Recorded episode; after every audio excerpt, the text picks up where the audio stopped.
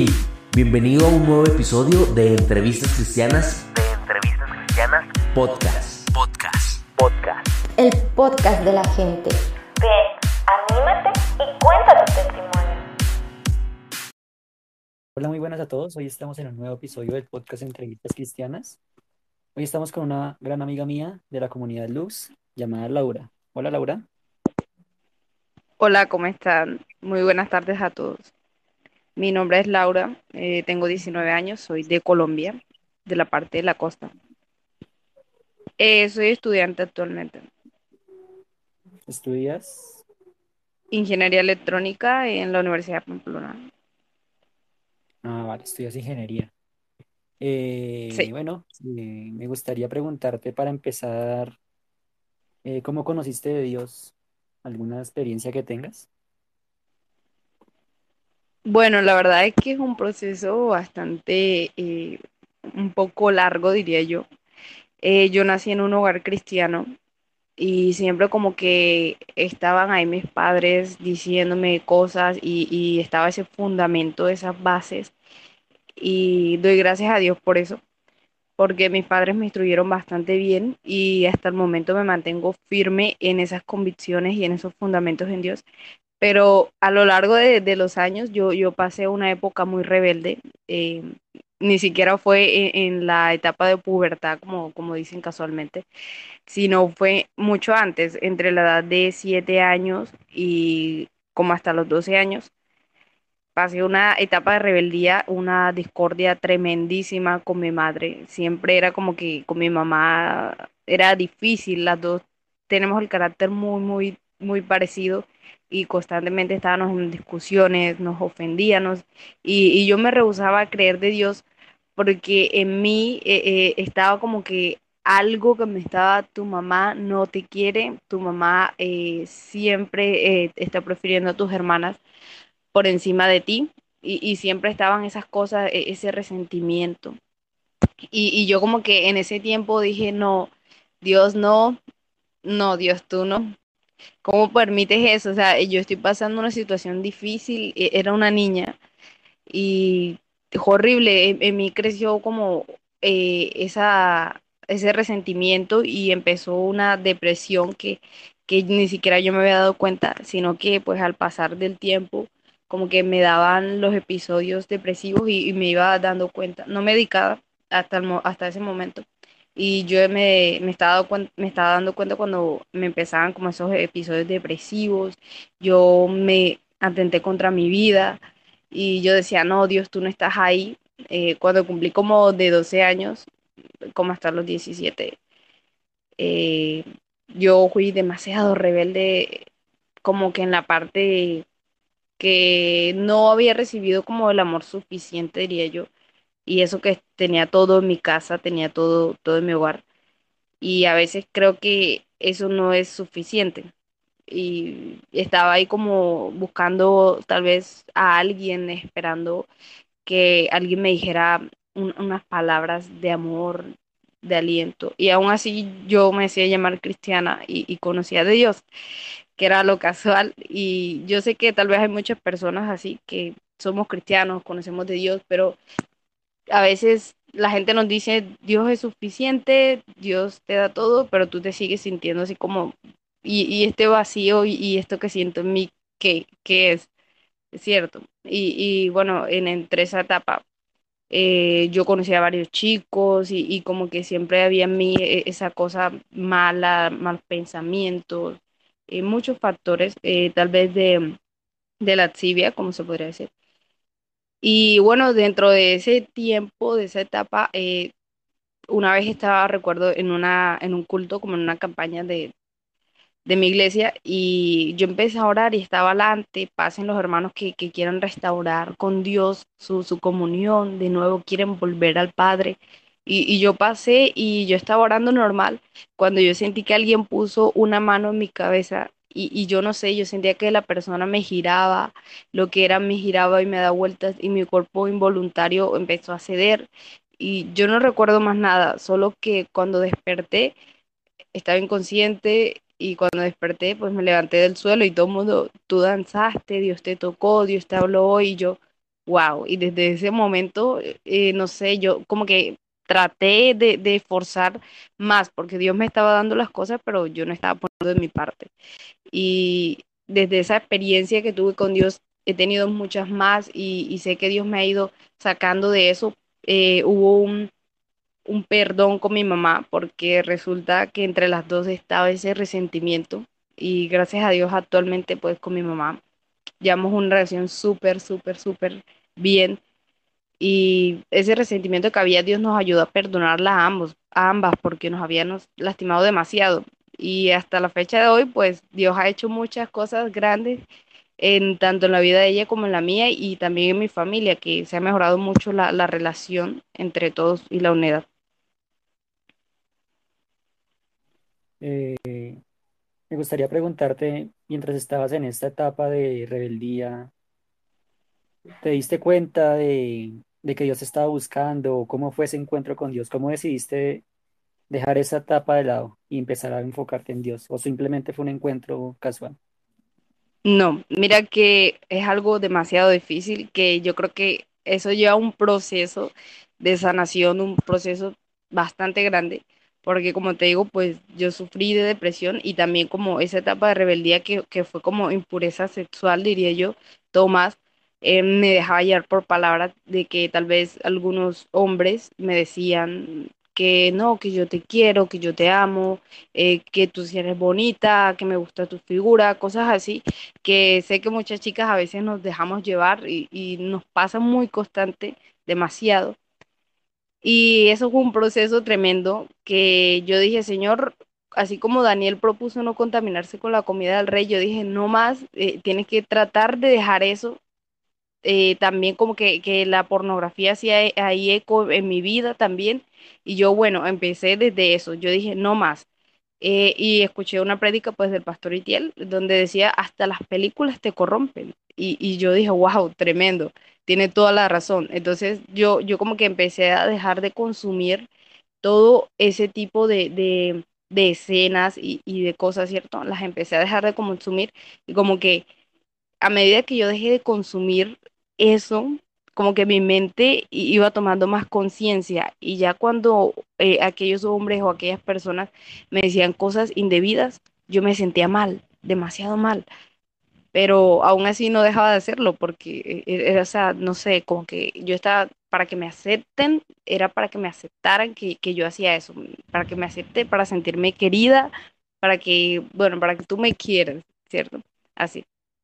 Y entonces dentro de ese proceso lloraba mucho a Dios, pero todavía estaba ese, ese algo. Y eh, después vi lo del libro del pastor Itiel también, de que uno necesita un piel a piel, ¿cierto? Que uno tiene que abrirse. Y, y yo siempre he sido bastante reservada con respecto a mis sentimientos. Creo que soy una persona un poco mm, simple eh, en la parte que demuestra los sentimientos y se me hace muy difícil, demasiado. Y, y yo decía que si yo exponía mis sentimientos, que si alguien se daba cuenta de que en verdad soy vulnerable, me iban a ver como una persona tan débil que se iban a aprovechar de mí. E- Es, así me sentía yo y, y así veía. Y nunca nadie se enteró, y porque siempre he sido una persona extrovertida, que, que se esconde detrás de una felicidad falsa, detrás de una sonrisa, unas máscaras. Y yo cuando vi como que eso que decía, desnúdate, ¿cierto? A, a Dios, desnúdate. Y, y nunca tuve como que un amigo íntimo en persona que yo le pudiera contar con facilidad que me creyera, porque esas personas que me conocen, cuando yo de- fui al psicólogo que me descubrieron la, la depresión ya medicada, ¿cierto? Me dijeron que tenía depresión, yo le conté a una supuesta amiga que tenía yo y no me creyó. Y en mi casa intenté hablar, tampoco me creyeron, porque como digo, siempre he sido una persona bastante abierta, bastante amplia y así. Entonces como que no había ese alguien y, y así yo estaba buscando a Dios, pero no, no sabía, no sabía cómo, cómo expresarme sin, sin llorar, demasiado sensible. Y entonces después conocí a un chico que casualmente se dieron las cosas no de amorío y, me pareció súper. Y yo dije, wow, de verdad, y nos empezamos a conocer. Él también tenía muchas cosas y como que entre los dos somos amigos, aclaro, todavía. Entre los dos como que empezamos a, abrir nuestro corazón y, a mostrar esas cosas como que teníamos guardados y, yo empecé a ser más sincera con Dios también, porque sentía que mis oraciones también eran muy superficiales. Y, siento como que desde el momento en que yo empecé a hablar de, de esas cosas malas que yo creía que me hacían ver débil, me sentía más liberada, incluso ahora mismo que lo hago, ¿cierto? Me siento más libre y siento que, que mi corazón se han ido sanando esas cosas que tenía resguardadas y estaban haciendo eco y eco en mi vida constantemente.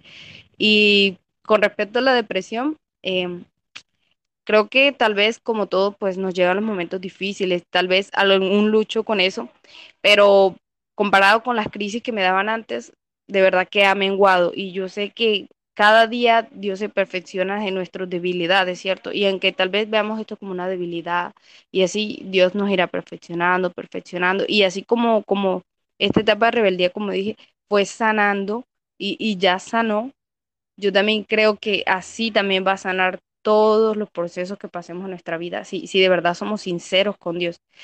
Eso fue un punto clave en mi vida, ser sincera con Dios porque las oraciones estaban siendo muy superficiales. Eh, Dios, sáname, quítame este dolor, listo, pero no le contaba a Dios qué era el dolor, de verdad, cómo me sentía. Y tal vez, no sé, Señor, me siento miserable hoy, Señor, yo me siento mal, de verdad, yo pienso esto, eh, he atentado tal vez contra mi vida, mira estos pensamientos que hay en mi mente, Señor, yo, esos cosas ocultas que hay en mí que aún yo no conozco, pero le tengo miedo, ayúdame a revelarlas y hacerle frente. Em, empecé como a ser más sincera con Dios y esto, esto fue un boom en mi vida, esto me impactó demasiado. Me llama la atención que haces como el paralelo entre tu relación con Dios en ese entonces y la que tienes ahora. Me gustaría preguntarte quién era Dios para ti en esas etapas de dificultad que pasaste y ahora quién es Dios para ti.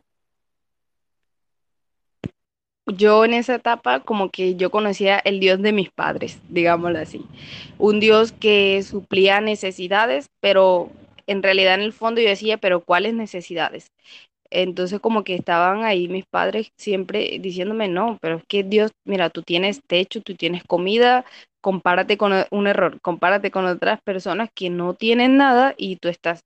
Y yo decía, pero ¿quién ve mi necesidad, cierto?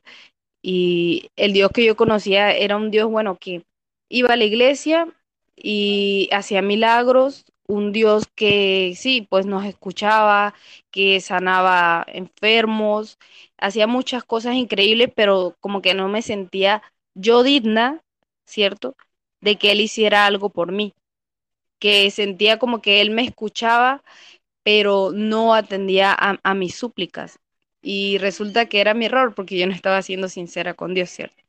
y que comparándolo con el Dios que conozco ahora actualmente, la verdad es un Dios que puede hacer tanto, tanto en nosotros, que a veces nos duele, nos duele, pero porque Dios dice, estoy buscando ahí en ti para que empieces a sanar eso que te duele y ya no seas más de, esta generación, ¿cierto? Que, que una persona más dolida, una persona más resentida, una persona así, te- Dios nos dice, te estoy creando a alguien fuerte y eso impactó en mi vida. El Dios que yo conocí me dijo, yo soy un Dios sensible contigo.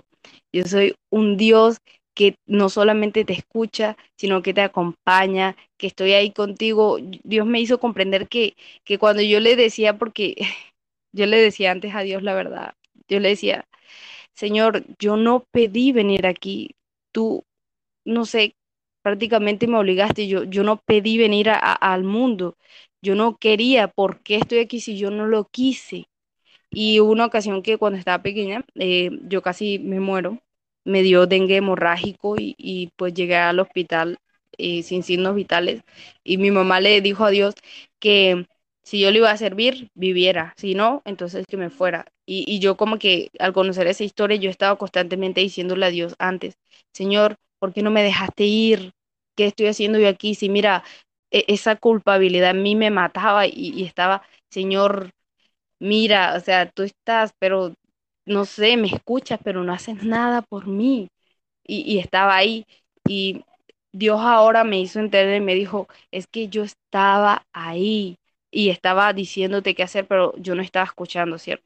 Porque también estaba creyendo en un Dios superficial, en un Dios de otros, pero no había aceptado al verdadero Dios en mi vida y Dios estaba ahí y me decía, yo te vi cuando lloraste, estabas e- en tu cama, yo te vi cuando intentaste hacer, cuando eh, yo tomé muchas cosas que para atentar contra mi vida, ¿cierto? Y, y que no hicieron nunca efecto, ese era Dios, ahí estaba Dios diciéndome, yo estoy aquí, te has mantenido, te he librado de la muerte, te he levantado de las puertas de la muerte. Y impactó bastante y me llevó a- al libro de Salmos, de cómo David enfrentaba tanto sus luchas, pero él al final decía, yo he confiado en Dios y Dios me hizo mostrar cuál era ese Dios en que David confiaba, ¿cierto? Ese Dios tan íntimo que, que, que no solamente te habla a ti, a tu oído, sino también como que hablaba a mi corazón y, y hacía sus palabras eco en mi vida de tal forma que me provocaba, que me agradaba vivir de la misma manera también. Y pues antes yo simplemente, Dios, aquí estoy, hola, soy Laura reportándose, chao Dios, listo. E- y el Dios de la iglesia encerrado en las cuatro paredes. Ese era el Dios que yo creía antes. Que hayas cambiado esa perspectiva que tenías de Dios. Como tú decías, al entrar en un proceso de intimidad, al entrar en un proceso de conocerlo mejor, nosotros podemos llegar a saber quién realmente es Dios y no simplemente, como tú decías, saludarlo, como reportarse y despedirse y listo. Cuando uno conoce realmente a Dios, uno una relación bonita que, como la tuya que tienes hoy en día. Eh, me gustaría preguntarte también, mira que a lo largo de las entrevistas he notado que todas las problemáticas que me cuentan sus, los jóvenes sobre lo que han pasado, incluyéndote a ti, eh, vienen de cierta forma de un hogar dividido. ¿Tú crees que esto es la razón principal de las problemáticas de los jóvenes? ¿O cuál crees que sea la razón? Vale, eh, bueno, quiero aclarar, eh, el hogar en el que pues yo estaba como tal no era división de padres, pero como que sí por la controversia entre mi madre y yo, ¿cierto? Entonces, yo digo que afecta en grado y por eso eh, Dios trata como que de traer el diseño original de las familias, ¿cierto? Eh, padre, madre y eso. Porque muchas veces eh, es, no podemos decir que por errores de los padres, ¿cierto? Sino que a veces como niños, porque todo más nos afecta desde la niñez, somos tan vulnerables y estamos expuestos, ¿cierto? A estas cosas, eh, tal vez eh, por, no sé, factores, pueden que sean externos o internos del hogar, y nos afecta nuestro corazón y tal vez nosotros como que nos hacemos que no son tan importantes, pero resulta que eh, el, el diablo aprovecha toda esta situación y a veces uno no recuerda cosas que viviste en la niñez, ¿cierto? Pero entonces el diablo recuerda aquellas cosas malas y, y hace eco en ti, ¿cierto? Como que mira, recuerda, pero hay un factor importante que ya es decisión de uno, si uno decide creer o no en estas cosas. Y lamentablemente uno termina siempre creyendo estas mentiras y, y, y apenas que se penetran estas mentiras en nosotros son un impacto tremendísimo, la verdad. Y yo creo que la- las luchas internas siempre están, eh, independientemente de los hogares también, porque, pues comento un poco acá por mi parte. eh, en mi casa, pues no se ha vivido como que una situación así, tal vez entre padres y fuera de la controversia con mi madre, eh, tengo una tía, pues que ella tuvo unos hijos y los ha dejado de verdad abandonados.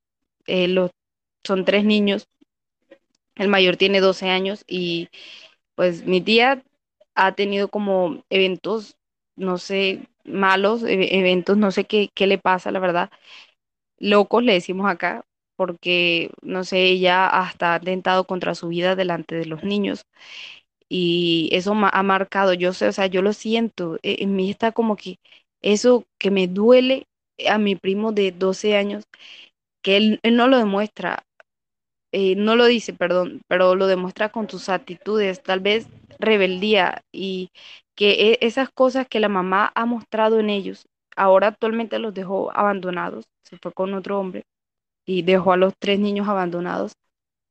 Y yo sé que mi primo hace eco eh, esas cosas y, y lo marcan porque él ya entiende las cosas y así como él se cubre bajo esa, e- esa rebeldía, ¿cierto? El dolor de, su mamá. Yo sé que por dentro hay, hay niños, eh, jóvenes y personas sensibles y, hemos creado como que eso a causa tal vez de, lo que vivimos o de los hogares, ese, ese caparazón, esas cosas y yo creo que sí afecta nuestra vida, pero no podemos dejar que nos afecte tanto, tanto, que nos haga ser alguien que no somos. Y eh, son situaciones muy difíciles y complicadas. No sé si responda tal vez la pregunta con esto, pero ese, o sea, ese es mi punto de vista. Desde ese caso lo veo porque como tal no he vivido directamente esta situación como de hogares divididos y, y situaciones similares pero como que sí lo he visto indirectamente en el caso de la vida de mi primo, como te digo. Y la verdad a uno como espectador le duele y uno intenta hacer muchas cosas, pero es difícil, es demasiado difícil. Y creo que, como dije anteriormente, es decisión de uno el tomar o, o dejar las cosas, ¿cierto? Claro que las oraciones de, de tus familiares y de otros también ayuda, también influyen. Vale, creo que tienes razón en el, en el hecho de que un hogar dividido no prospera, como dice la Biblia, y, y siempre que uno crece sin esa figura de alguna de las dos partes o con peleas en casa o lo que sea, se generan esas, esas fisuras en la identidad. Y uno va creciendo con eso y si uno no está bien arraigado a la iglesia, por así decirlo, esas fisuras se van haciendo más grandes y de ahí vienen las problemáticas, problemáticas en el ámbito sexual, en el ámbito de la identidad, depresión, soledad. Y todo esto parte de un hogar dividido. Entonces, creo que lo, un, un hogar unido logra siempre eh, esa unión, ese, esa identidad perfecta que busca Dios en los niños, en, en la formación de los niños. Me gustaría preguntarte también, ¿qué le dirías a esos jóvenes que han pasado por lo que tú pasaste, tal vez esa depresión, esa soledad, peleas en casa, eh, tal vez problemas de impureza sexual? ¿Qué le dirías a, a esos jóvenes para salir de eso? Bueno, eh, en primer lugar, pues vamos a empezar con lo que es todo más como el problema en casa. Como que a veces nos camuflamos tal vez por un estado de, no sé, de rebeldía o de el ego de yo soy, ¿cierto? Eh, máscaras para, para protegernos en contra de aquellas cosas cuando nos sentimos amenazados en el hogar, de, de esas cosas, ¿cierto? Yo creo que en primer lugar yo les aconsejaría que fuéramos sinceros yo sé que es difícil, es demasiado difícil cuando tú te sientes agredido, así no sea físicamente, cuando tú te sientes agredido, responder con la verdad. Y, sé que tal vez te vas a sentir vulnerable, demasiado expuesto, pero yo creo que la respuesta a esto es ser sinceros, bastante sinceros, decir cómo te sientes, eh, hablar, no sé, con tu padre, con tu madre, decir... eh, papá, mamá o con el que vivas, eh, yo me siento de esta manera, tengo eh, estas preguntas, me he sentido ofendido de tu parte de esto, si yo te he ofendido, el perdón, ¿cierto? Eh, eh, es uno de los factores también más importantes, el perdón y el ser sinceros, no solo con nosotros, sino también con la persona que tal vez hemos ofendido o que nos ha ofendido. Y, yo sé que, que con esto, con el perdón y la sinceridad, yo sé que se puede lograr muchas, muchas cosas en el hogar. Esa, esa, se empieza a restaurar como, como esa relación.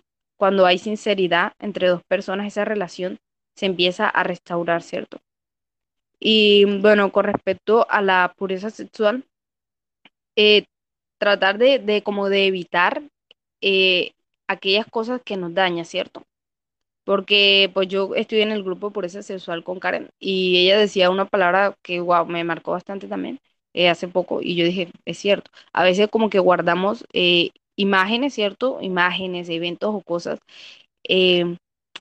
para después usarlas, para después maquinar en esas cosas. Entonces yo creo que no, obviamente no vamos a estar como que guardados, escondidos del pecado y no nos va a hacer daño, no es cierto. Porque de alguna forma como que el diablo siempre está ahí constante, el enemigo haciendo cosas para que uno caiga. Yo creo que lo más conveniente, chicos, en este caso es, vuelvo y repito, la sinceridad, pero con Dios, ¿cierto? Decirle cómo te sientes, en qué estás fallando, qué me está, y analizarte tú mismo qué te está haciendo daño, qué te conviene y qué no te conviene, ¿cierto? Porque como decía el Señor, todo me es permitido, pero no todo me conviene, todo no es bueno. Entonces, analizar y, haz una lista, si te puedes analizar tú y haz una lista, estoy fallando en esto, tengo que dejar esto que me está haciendo daño, que está afectando en mi vida espiritual, que está parando mi crecimiento espiritual.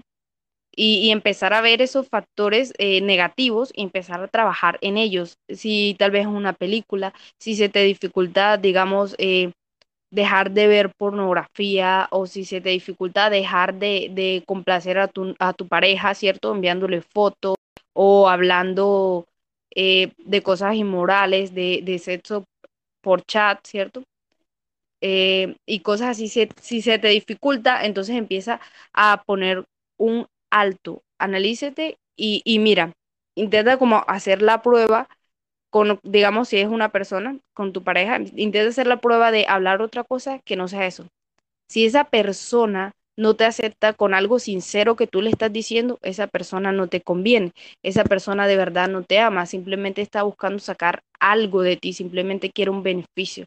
Entonces yo creo que si tú empiezas a hacer pruebas y pruebas y te empiezas a analizar e, en eso que estás fallando y qué te está edificando y no, te aseguro que vas a mejorar. Yo sé que puedes mejorar y, y como reitero, perdón, eh, la sinceridad con Dios, dile, Señor, yo estoy fallando en esto, es demasiado difícil, digamos, ya me analicé, pero sigo igual, Señor, entonces ahí voy y, ayúdame, fortaléceme, eh, tal vez con los malos eh, pensamientos, luchar contra eso, ¿cierto? Y, y estar ahí. Y a veces, pues, Carlos, una de las cosas que influye bastante, que lo lleva a uno como a esta inmoralidad sexual, a esto, es el sentirse solo, el sentirse eh, con falta de amor, con carencia de algo, el esperar escuchar o recibir algo de, de esa otra persona, ese algo que nos faltó, ese algo que, que necesitamos, ¿cierto?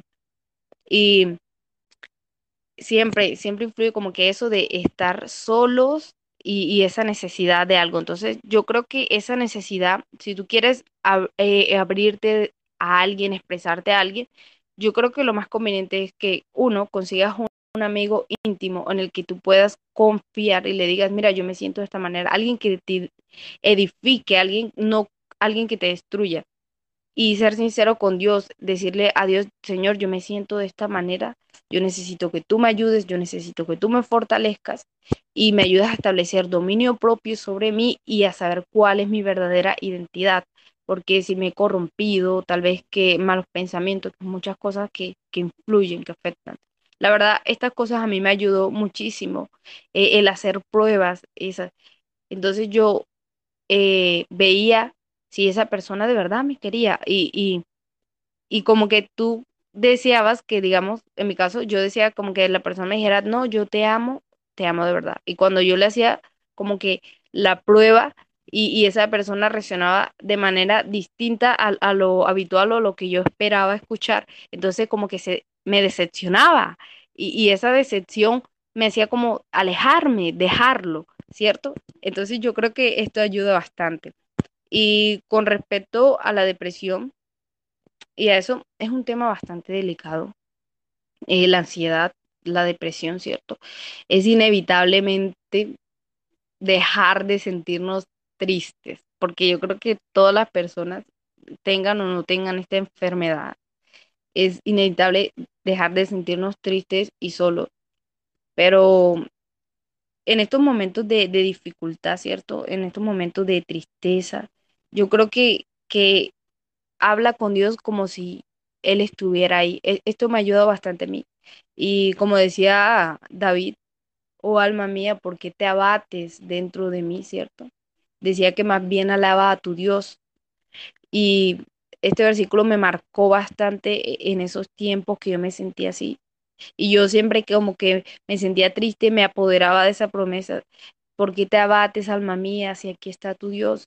Y yo lloraba, pero hablaba con Dios. Ni siquiera cerraba mis ojos porque yo sentía que Dios estaba aquí al frente mío. Y yo hablándole, siendo sincera con Él, abría mi corazón. Señor, yo me siento de esta manera. Señor, mira, hoy, digamos, discutí con mi padre, discutí con mi madre, eh, o alguien hizo una crítica, una ofensa que me lastimó, ¿cierto? Decirle, Señor, yo la verdad no quiero vivir, Señor, mira, este desaliento que hay en mí. Yo sé que el Señor nos escucha y Él trae respuesta a nuestra vida si somos sinceros yo, esto es demasiado importante, la verdad, y, yo invito a los jóvenes que empecemos a ser sinceros, bastante sinceros con Dios, que yo sé que apenas que abramos nuestro corazón a Dios con sinceridad y no con eh, oraciones superficiales como yo hacía, yo sé que Dios va a traer respuesta a nuestra vida y va a traer sanidad. Esto me ha ayudado a mí bastante eh, en los años de mi vida y que yo he conocido a Dios. La sinceridad, la sinceridad me ha ayudado bastante con Dios y sé que a veces llegan momentos de dificultades y esas cosas y no le encontramos sentido a la vida, no le encontramos sentido a lo que hacemos y sobre todo más cuando digamos que eh, no tenemos claro cuál es nuestro propósito o nuestro ministerio, ¿cierto? Cuando no, tú dices, no, Señor, pero yo soy un miembro de la iglesia, pero ¿para qué vine yo? ¿Para qué estoy aquí, ¿cierto? Entonces, seamos sinceros con Dios y dile eso al Señor. Dios, yo aquí estoy, habla a mi vida, da respuesta a mi vida y dile cómo te sientes. Y, cuando yo sé que en los momentos de crisis, que es donde más las personas que, que tienen eh, depresiones, donde más luchan, así cierto, más luchamos, e, en esos momentos que a uno le provoca desfallecer, yo creo que es el momento, en esos momentos más vulnerables es donde más debemos doblar rodillas o, o en tu cama si quieres, pero habla con el Señor no te quedes eh, con esos pensamientos, no dejes que esos pensamientos silencien la voz de Dios hablando tu vida. Ese el no sirves, ese el eres incapaz, ese el nadie te quiere, ese el que tú no tienes un propósito, ese el para qué Dios te envió acá, ese el de yo me quiero morir. Ese, esos pensamientos que están haciendo eco te lastimaron, mira que todos te odian, mira que nadie necesita de ti, más bien está haciendo una carga, está haciendo un estorbo. Esos pensamientos, esas voces, ¿cierto?, que están en nosotros eh, haciendo eco y, lastimándonos, no dejemos que esas apaguen la voz de Dios, ¿cierto? Y, y si la voz de Dios está ahí mínima de, dentro de esas voces, entonces tú llámalo. Yo sé que, que el Señor se alza, ¿cierto? El Señor nos guarda en los días de la angustia, en los días de las dificultades. Y yo sé que si clamamos a Él, Él nos responde. Y este es mi consejo, no sé, para, para todos los chicos que escuchan tal vez, eh, que seamos muy, muy sinceros con Dios de verdad. Yo sé que la sinceridad con Dios nos lleva a un estado de intimidad tan grande con Dios que te vas a sorprender de verdad, te lo digo. Vale, amiga, me, me complace mucho que cada joven que viene gracias a Dios, tiene una perspectiva diferente. Entonces, cada uno aporta algo, por más que hayan tenido la misma problemática, cada uno como que da un consejo diferente, enfocado a Dios, de cómo superar esas etapas. Y ya para ir finalizando, me gustaría preguntarte, en este contexto que estamos en Colombia, ¿qué le dirías a la gente que se está manifestando, a la gente que se encuentra tal vez con esa ira? ¿Qué le dirías al pueblo colombiano en esta tarde? Bueno, eh, quiero partir de, dos puntos, ¿cierto? El primero, pues al pueblo colombiano en general y al pueblo cristiano colombiano, ¿cierto? al pueblo que somos hijos de Dios, pero también somos eh, colombianos, ciudadanos colombianos. Yo creo que como ciudadanos colombianos, hijos de Dios, que es el primordial, debemos pedir mucha sabiduría, perdón, a Dios con respecto a qué hacer en estos tiempos difíciles, ¿cierto? porque a veces estamos tomando decisiones es en nuestros propios conceptos, en nuestras propias opiniones y en el nuestro yo creo y no debería ser así. Entonces yo pienso, eh, valga la redundancia, si son así, que lo mejor es pedirle a Dios sabiduría, Señor, ¿qué debo hacer en estos tiempos difíciles? Y sé que vendrán tiempos más difíciles, aún más difíciles, pero lo importante es uno estar ahí constante, uno estar firme con Dios y decirle, Dios, ¿qué debo hacer? ¿Qué sigue? No, no guiarme por mis propios caminos, por mis propios razonamientos, lo que veo mejor yo, no. Pero tampoco, como pueblo cristiano, podemos ser ignorantes eh, con respecto a lo social que esté pasando en nuestros países, porque a veces eh, nos encerramos y, nos escondemos, ¿cierto? Y, tenemos a Jesús aquí en las puertas de nuestros hogares o, nuestras iglesias y Señor, aquí guárdanos, protégenos y allá afuera, pues que cada quien verá porque se buscó su propia muerte y pienso que no, porque también tenemos que ver nuestros derechos como ciudadanos. Y bueno, ahora, ah, perdón, eh, olvidé decir que eh, en mi caso, eh, con mi familia, eh, nosotros hemos estado tratando de, pedir dirección a Dios y en mi iglesia también, que qué debemos hacer respecto a esta situación en Colombia. Y la oración es la respuesta, la oración es la respuesta a todo y hemos tratado de llevar eh, a Jesús no solamente aquí eh, en las iglesias o, en los hogares, sino también afuera. No estamos llamando a la gente a, a, a protestar, perdón, ni hacer, a hacer vandalismo, sino le estamos diciendo a, a los hijos de Dios, vamos a levantar un clamor, ¿cierto? Llevemos a Jesús allá y yo sé que la palabra de Dios nunca regresa vacía y al menos un corazón toca para que esa persona regrese a su casa eh, cuando sea debido. Y ahora como pueblo colombiano eh, está bien defender nuestros derechos, chicos, está muy bien. Está súper bien que queramos defender nuestros derechos, que vayamos a, las marchas pacíficas, pero creo que está mal si hacemos parte de actos vandálicos, ¿cierto? Entonces algunos me dirán, no, pero yo voy a saber cuándo alguien hace un acto vandálico si yo voy en mi marcha pacífica, ¿cierto? Entonces yo creo lo más conveniente es el no salir tal vez a altas horas de la noche, ¿cierto? Es decisión de cada quien. Pero yo creo que las marchas pacíficas terminan antes de las 7 de la noche. Es, es mi punto de vista. Porque la verdad es que el pueblo que se hace presencia se muestra a la luz del día, ¿cierto? Se muestra como es. Y sabemos que eh, las situaciones que están ocurriendo de masacre han sido en las noches, en las noches donde más están matando gente y masacrando personas. Y yo creo que sí debemos apoyar, ¿cierto? Debemos eh, hacer ver nuestros derechos. Tú lo puedes hacer desde tu casa, claro, tú puedes hacerlo eh, por virtualidad también. El punto es que tú estés que note que tú estés apoyando tú tus derechos. No te estamos diciendo sal a las calles a que te maten, ni, ni vayas a protestar, ni nada de eso, no. Sino que al menos que vean que tú no estás de acuerdo con las cosas que te están haciendo mal, porque también tenemos que pedirle a Dios por nuestros dirigentes y las decisiones que se tomen. Y también si estos toman unas decisiones incorrectas, nos afectan como pueblo colombiano, no solamente como cristianos. Es mi punto de vista.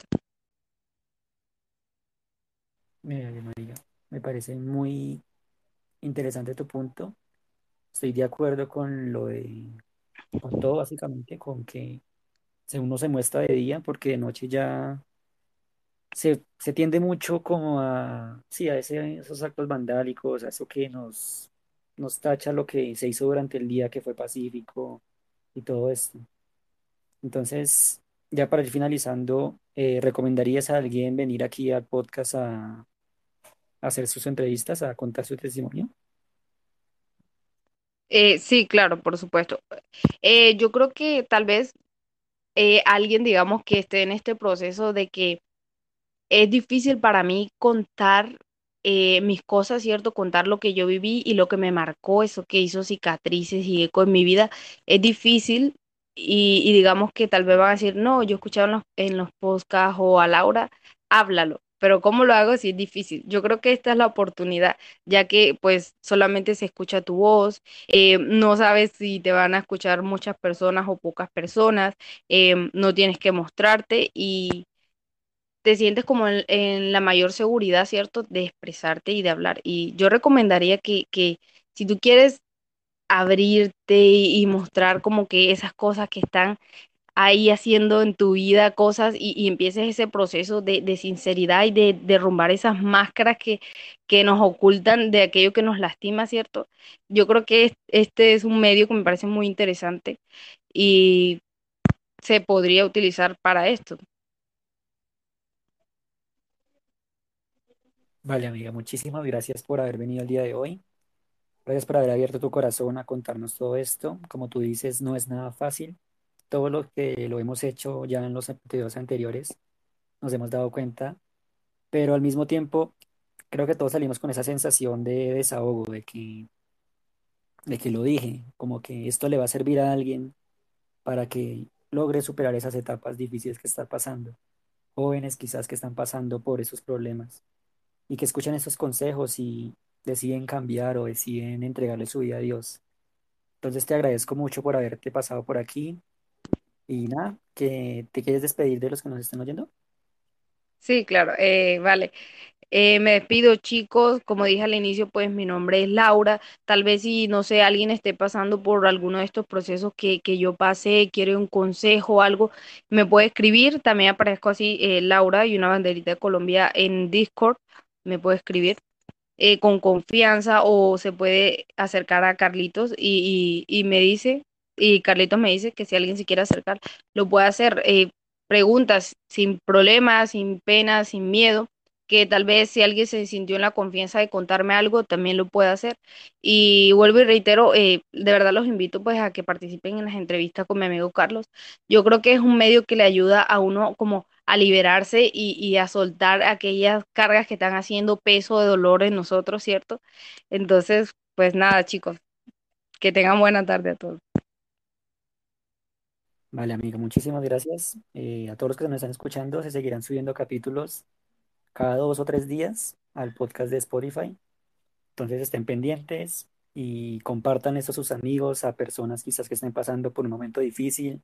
Si se sienten identificados, ya saben que nos pueden contactar a mí o a Laura o a cualquiera de los que han pasado por el podcast. Todos somos ya jóvenes que estamos buscando esa restauración y podemos aportarles para que, para que logren superar esos procesos. Eh, gracias a todos por escucharnos y nos vemos en la próxima. Bye bye.